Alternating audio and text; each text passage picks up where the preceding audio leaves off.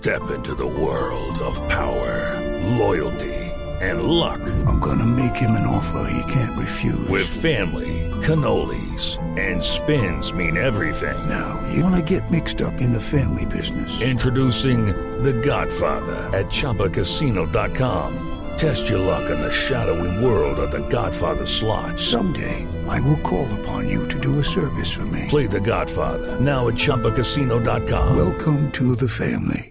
Purchase necessary. VGW Group. Void where prohibited by law. 18 plus. Terms and conditions apply. Para el mes de septiembre quedó programado el juicio en contra del exalcalde de Bogotá, Samuel Moreno, por el caso del carrusel de contratos. Paola Santofimio.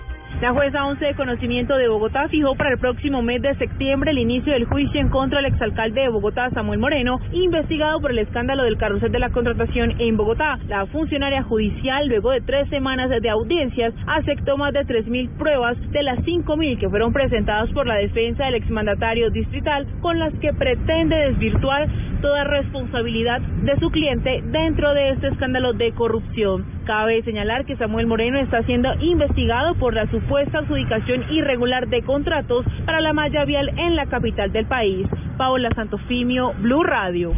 Más noticias a esta hora en Blue Radio. Panamá y Colombia avanzan en las negociaciones para definir un acuerdo que evite la doble tributación en sus territorios, así lo aseguró la vicepresidenta y canciller del vecino país, Isabel de Saint Malo. El Instituto Penitenciario y Carcelario Colombiano abrió una investigación disciplinaria al contratista Emilio Tapia por las obras de remodelación que estaban adelantándose en la celda asignada provisionalmente en la cárcel de La Picota en Bogotá.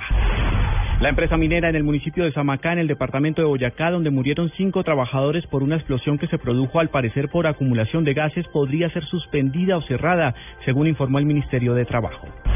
Y en el mundo, más de 40.000 griegos llenaron el centro de Atenas en dos concentraciones multitudinarias para respaldar el sí y el no en el referéndum del domingo en el cierre de una breve campaña electoral marcada por lo extremo de la polarización de los mensajes. Ampliación de estas y otras informaciones en blurradio.com. Continúen con Blog Deportivo.